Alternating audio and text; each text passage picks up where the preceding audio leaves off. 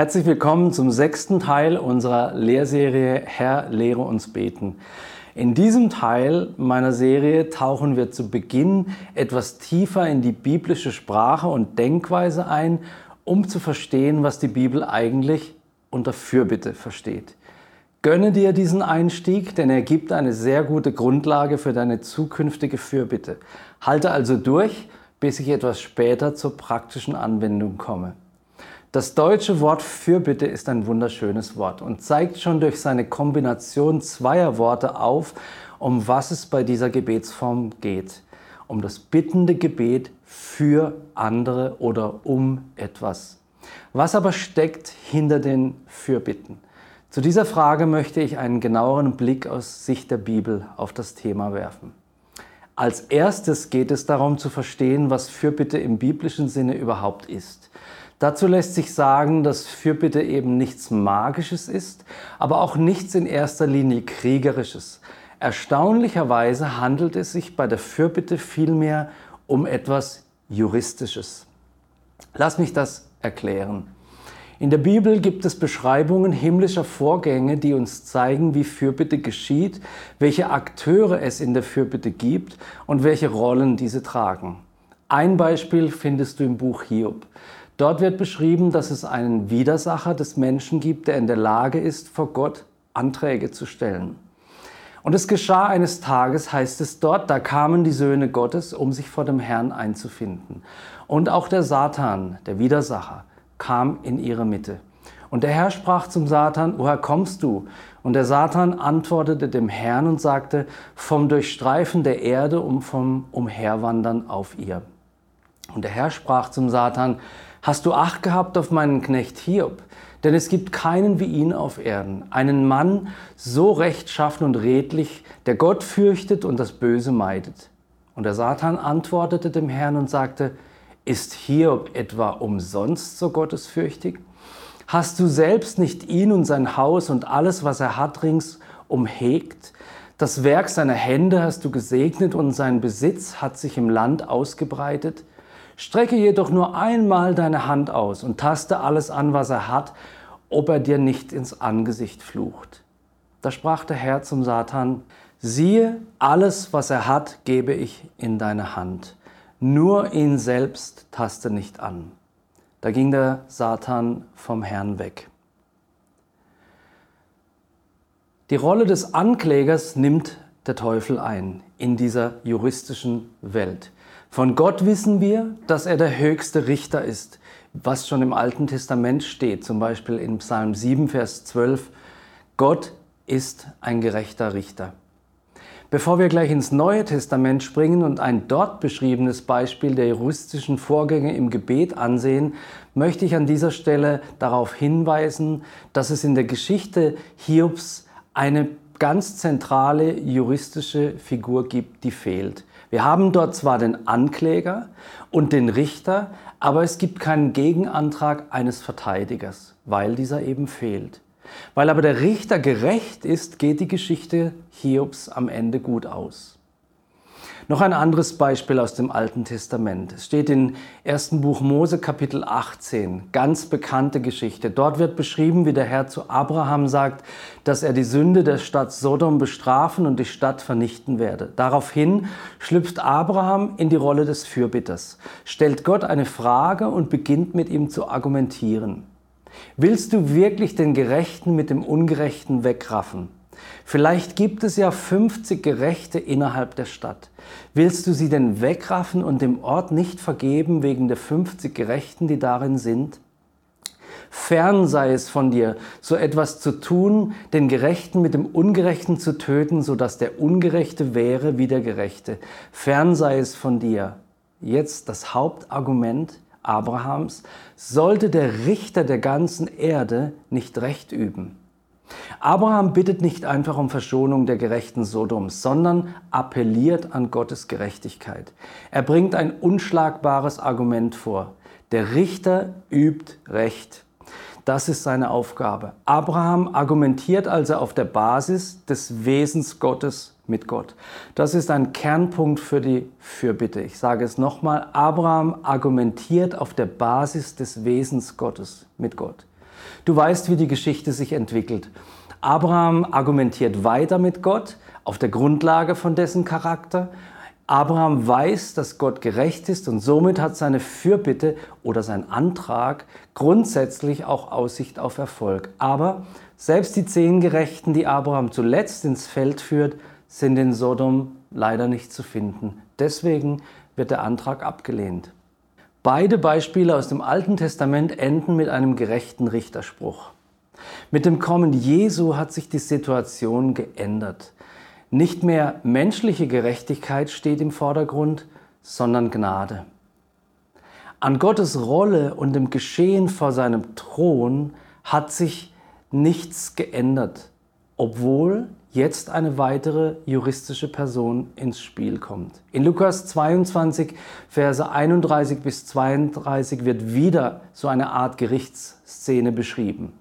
Dort heißt es, der Herr aber sprach, Simon, Simon, siehe, der Satan hat euer begehrt, euch zu sichten wie den Weizen, ich aber habe für dich gebetet, dass dein Glaube nicht aufhört. Diese Geschichte klingt ganz ähnlich wie bei Hiob. Wieder gibt es den Ankläger und den Richter. Neu aber ist, dass es jetzt auch einen Verteidiger gibt. Petrus wird zwar der Versuchung erliegen, aber er wird freigesprochen, weil der Verteidiger Jesus seine Schuld kurz darauf am Kreuz tragen wird. Der Verteidiger hat die besten Argumente überhaupt. Er selbst hat der Gerechtigkeit Gottes ein für allemal Genüge getan. Egal wie viele Verhandlungen es noch geben mag, egal wie oft der Teufel uns vor Gott anklagt, das Opfer Jesu tilgt unsere Schuld. In Offenbarung 12, Vers 10 wird der Teufel übrigens explizit der Verkläger der Brüder genannt, der sie Tag und Nacht vor unserem Gott verklagt.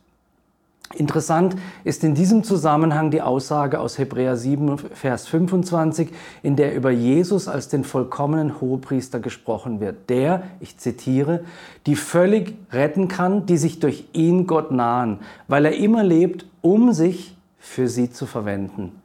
Luther übersetzt hiermit, denn er lebt für immer und bittet für sie. Kommen wir zurück zu den Argumenten, die wir Gott in der Fürbitte vortragen. Charles Spurgeon, einer der bekanntesten Prediger des 19. Jahrhunderts, hat einmal gesagt, es ist die Gewohnheit des Glaubens beim Gebet, Argumente zu benutzen.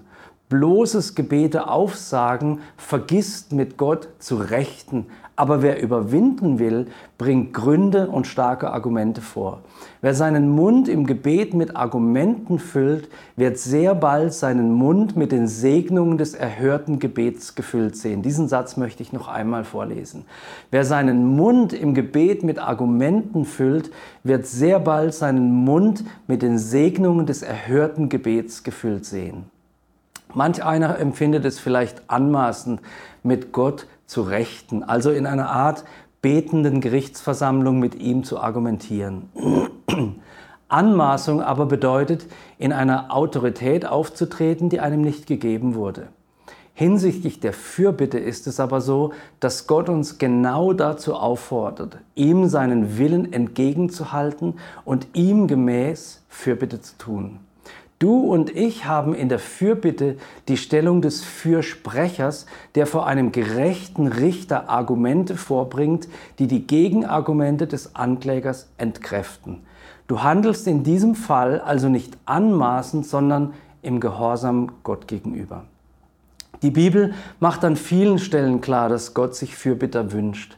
Auch in der Fürbitte wird wieder das Modell der Partnerschaft zwischen Mensch und Gott deutlich, welches sich Gott selbst ausgedacht hat. Im Alten Testament finden sich mindestens zwei Aussagen darüber, dass Gott sich darüber wundert, wenn in bestimmten Situationen Menschen nicht in die Rolle des Fürsprechers vor seinem Richterstuhl eintreten.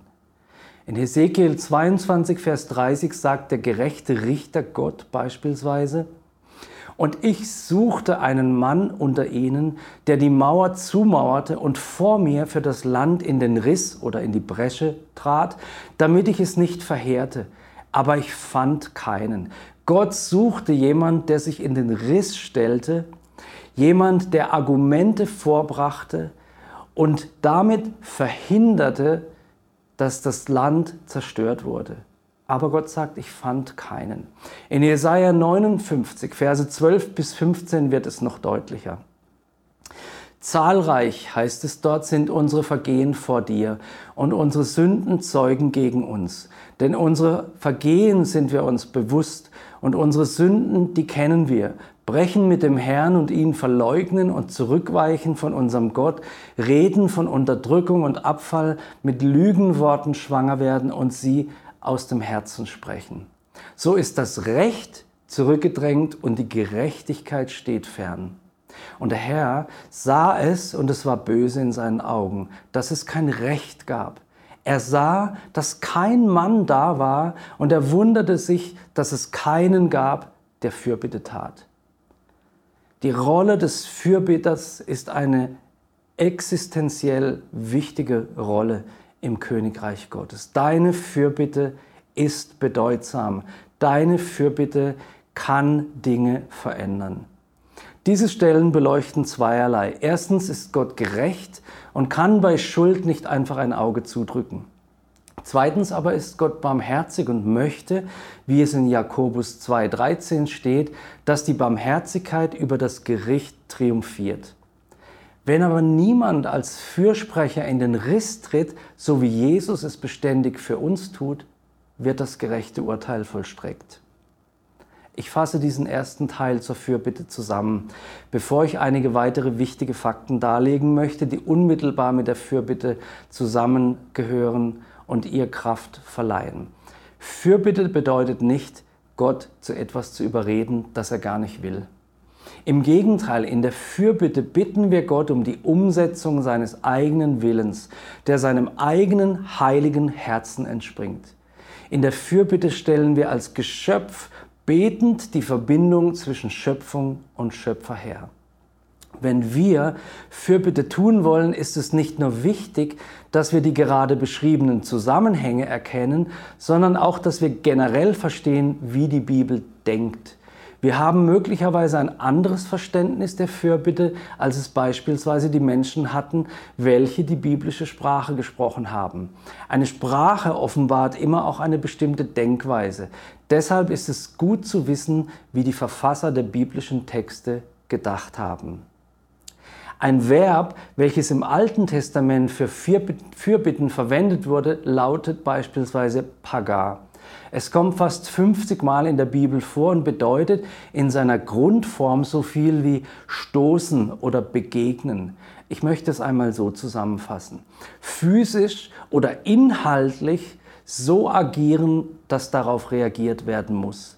Das war das Verständnis von Fürbitte in den Zeiten des Alten Testaments. Man wollte, dass eine Reaktion erfolgte. Wer damals von Fürbitte sprach, der wollte wirklich etwas bewegen und erwartete auch, dass etwas geschah. Der Schreiber des Hebräerbriefs hat übrigens eine ganz ähnliche Denke. In Kapitel 4,16 heißt es, Lasst uns nun mit Freimütigkeit hinzutreten zum Thron der Gnade, damit wir Barmherzigkeit empfangen und Gnade finden zur rechtzeitigen Hilfe. Das zweite Verb, das Fürbitte definiert, lautet Palal und bedeutet so viel wie beten, bitten und flehen und kommt über 80 Mal vor. In der Kausativform, also als Veranlassungswort formuliert, heißt es Hit Palel und wir können es mit eine Entscheidung bewirken übersetzen. Wenn wir also nach Jesaja 29, Vers 7 beispielsweise für unsere Stadt Fürbitte tun, dann wollen wir auch etwas in Bewegung setzen. Wir wollen eine Entscheidung Gottes bewirken. Verstehe mich nicht falsch. Es geht nicht darum, Gott Vorschriften machen zu wollen, wenn wir Fürbitte tun. Vielmehr ist es wichtig zu verstehen, dass unsere Vorstellung von Fürbitte manchmal nicht mit der der Heiligen Schrift übereinstimmt. Wir sollen überzeugt mit guten Argumenten und dem Wissen um unsere Position als Fürbitter vor Gott auftreten. Und wir tun das in größtem Respekt, zeigen Gott aber deutlich, dass wir ihm vertrauen und mit einer Antwort rechnen. Das nennt man Glauben. Zu der Art, wie wir Fürbitte tun, möchte ich noch ein letztes Beispiel aus dem Neuen Testament anfügen. In Kolosser 4, Vers 12 lässt Paulus Grüße von einem Bruder an die Gemeinde in Kolossä ausrichten. Es grüßt euch Epaphras, der von euch ist, ein Knecht Christi Jesu, der alle Zeit für euch ringt in den Gebeten, dass ihr vollkommen und völlig überzeugt in allem Willen Gottes dasteht. Der Begriff des Ringens zeigt schon, dass Fürbitte nicht ist etwas, das ähm, locker vonstatten geht. Fürbitte entbehrt nicht Ernsthaftigkeit und einer Art von Siegeswillen. Ringen leitet sich vom griechischen Verb agonizomai ab, was du vielleicht im Zusammenhang mit der Agonie, der Todesangst, schon einmal gehört hast. Agonizomai bedeutet Wettkämpfen oder kämpfen, aber eben auch prozessieren, womit wir wieder bei der juristischen Komponente der Fürbitte wären. Und es bedeutet, sich anzustrengen, sich abzumühen. Bei der Fürbitte geht es echt zur Sache. Nun, das klingt vielleicht etwas kompliziert in deinen Augen und Ohren, aber vielleicht haben manche unserer Gebete genau deshalb keine Erhörung gefunden, weil wir bisher die Fürbitte und unsere Rolle als Fürbitter nicht verstanden haben. Was ich versuche zu erklären, soll dir in zukünftigen Fürbittezeiten eine Hilfe sein. Jetzt aber, wie kann denn das alles praktisch aussehen? Dazu will ich dir im Folgenden acht Tipps geben. Erstens, schau, dass du entlastet in die Fürbitte gehen kannst. Damit meine ich, räume betend Dinge aus dem Weg, die dich innerlich blockieren könnten. Bitte Gott um Vergebung, wenn da noch Sünde ist. Nimm seine Vergebung mit Dank an und starte dann mit der Freimütigkeit, von der ich vorhin gesprochen habe aus Hebräer 4, deine Position als Fürbitter ein und bringe Fürbitte vor Gott. Zweitens, vergiss nicht, dass der gerechte Richter zugleich dein dich liebender Vater ist. Es geht nicht primär um eine Technik, es geht nicht um ein ausgeklügeltes System, sondern um eine wirksame Zusammenarbeit mit Gott, die auf der Basis von Liebe gegründet ist. Drittens, berufe dich im Gebet auf Gottes eigene Ehre. Das kennst du schon aus dem Vater unser. Im Prophetenbuch Joel findet sich da ein gutes Beispiel dafür. Im zweiten Kapitel ruft Gott durch den Propheten die damaligen Israeliten zu einer echten Umkehr und zu Fasten und zu Gebet auf. In Vers 17 von Kapitel 2 wird dieser Aufruf dann folgendermaßen abgeschlossen. Die Priester, die Diener des Herrn, sagt der Prophet, sollen weinen zwischen Vorhalle und Altar und sagen, Herr, blicke mitleidig auf dein Volk und gib nicht dein Erbteil der Verhöhnung preis, sodass die Nationen über sie spotten. Wozu soll man unter den Völkern sagen, wo ist ihr Gott? Hier werden gute Argumente vor Gott gebracht. Gottes eigene Ehre wird argumentativ in den Zusammenhang gebracht. Warum soll man denn sagen, sagen die Beter, wo ist ihr Gott? Mit anderen Worten, Gott möchte nicht, dass die Menschen, die keine oder andere Götter haben, über sein Volk sagen, denn, so hat er es durch den Propheten ja gesagt, schau mal, deren Gott ist gar nicht da, den gibt es wohl überhaupt nicht. Gott möchte sich zu erkennen geben und deine Fürbitte spielt eine Rolle. Wenn wir Fürbitte tun, können wir entsprechend beten. Gott, es geht mir zuerst um deine Ehre. Natürlich können wir das nur beten, wenn wir das auch wirklich meinen. Es geht mir zuerst um dein Reich, wenn ich Fürbitte tue. Die Erhörung meiner Gebete soll immer auch deine Ehre im Blick haben. Jeder Versuch, die richtigen Techniken und Worte zu benutzen, um Gott zu manipulieren für das, wohin wir wollen, ist zum Scheitern verurteilt. Gott ist gut, aber Gott ist nicht doof. Es gibt weitere Bibelstellen, die dieses Prinzip unterstreichen. Asaf zum Beispiel betet in Psalm 9, Vers 9. Hilf uns Gott, unser Retter, damit dein Name gerühmt wird. Steh uns bei und vergib uns unsere Schuld. Es geht doch um deine Ehre. Siehst du, der Beter appelliert wieder an Gottes eigene Ehre. Viertens, berufe dich auf die Beziehung Gottes zu dir. In der Fürbitte kann man sich auf die Rollen Gottes berufen, weil er ein Vater ist. bitten wir ihn, sich um seine Kinder zu kümmern. Weil er der Friedefürst ist, bitten wir ihn um Frieden zwischen einander feindlich gesinnten Menschen. Weil er unsere Zuflucht ist, bitten wir ihn um Zuflucht und Schutz für Menschen, die in Not sind. Fünftens, berufe dich auf Gottes Eigenschaften. Stelle deine Fürbitte auf die Grundlage seiner Treue, seiner Gerechtigkeit, seiner Gnade, seiner Liebe oder seiner Heiligkeit. Noch einmal zitiere ich Spurgeon. Er sagt, wir werden sehen, wie jede einzelne der Eigenschaften Gottes des Allerhöchstens wie ein Rambock wirkt, mit dem wir die Tore des Himmels erstürmen können. Wunderbare Illustration hier für diese Empfehlung auf der Grundlage von Gottes Eigenschaften seines Charakters zu beten. Ich zitiere noch einmal. Wir werden sehen, wie jede einzelne der Eigenschaften Gottes des Allerhöchstens wie ein Rambock wirkt, mit dem wir die Tore des Himmels erstürmen können. Sechstens, berufe dich auf die Verheißungen Gottes. Eine weitere Form der Fürbitte besteht darin, für die Erfüllung von Verheißungen zu beten.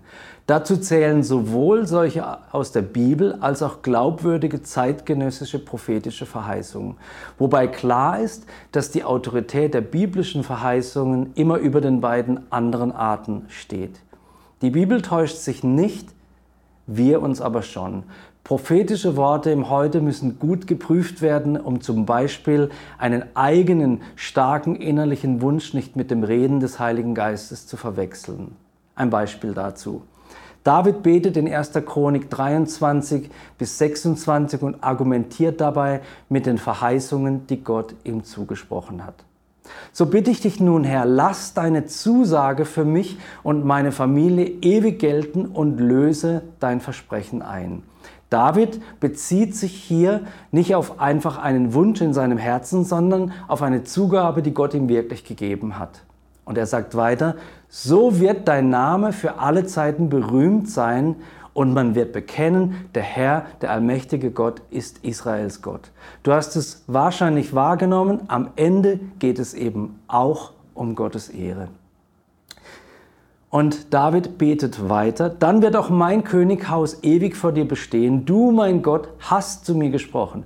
Du hast mir zugesagt, dass du mir ein Haus bauen und meinem Königtum Bestand geben willst. Nur darum habe ich es gewagt, so zu dir zu beten. Wir sollten uns gut überlegen, welche Verheißungen wir in welcher Art vor Gott erbeten. Dazu komme ich in einem späteren Teil. Wenn du eine Verheißung im Gebet vor Gott bringst und sie als Argument für deine Fürbitte verwenden möchtest, dann solltest du eben nicht irgendeine Verheißung aus ihrem Kontext reißen und auf dich zu dich beziehen. Das bringt nichts. Du musst lernen zu unterscheiden, welche biblischen Worte für ganz bestimmte Menschen galten und was für dich heute gültig ist.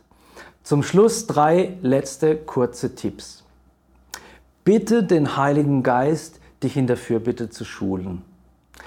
Bitte Gott, dass er dir Glauben schenkt, bevor du in die Fürbitte startest. Und denk immer daran, dass du in einer Partnerschaft mit Gott stehst, wenn du betest. Er offenbart dir seinen Willen in seinem Wort. Er wirkt in dir den Glauben, dass sein Wort wahr ist und seine Verheißungen erbeten werden dürfen. Du reagierst auf seine Offenbarung mit Gebet und trägst Gott seinen eigenen Willen vor. Gebet startet mit der Offenbarung von Gottes Willen. Wir treten in unsere Rolle als Fürbitter vor den Thron des gerechten Richters, seinen Willen kennend, seine Barmherzigkeit anerkennend, mit einbeziehend und wissend, dass unsere Argumente wenn sie auf der Grundlage seines Willens vorgetragen werden, bei dem gerechten Richter, der niemals ungerecht entscheidet, Ohren und Gehör finden. Vater, ich danke dir für die Kraft der Fürbitte und ich danke dir für die Möglichkeit, vor deinen Thron zu treten in der Fürbitte. Danke, dass du uns den besten Verteidiger gegeben hast, Jesus Christus. Und danke, dass wir mit argumentieren dürfen, mit prozessieren dürfen.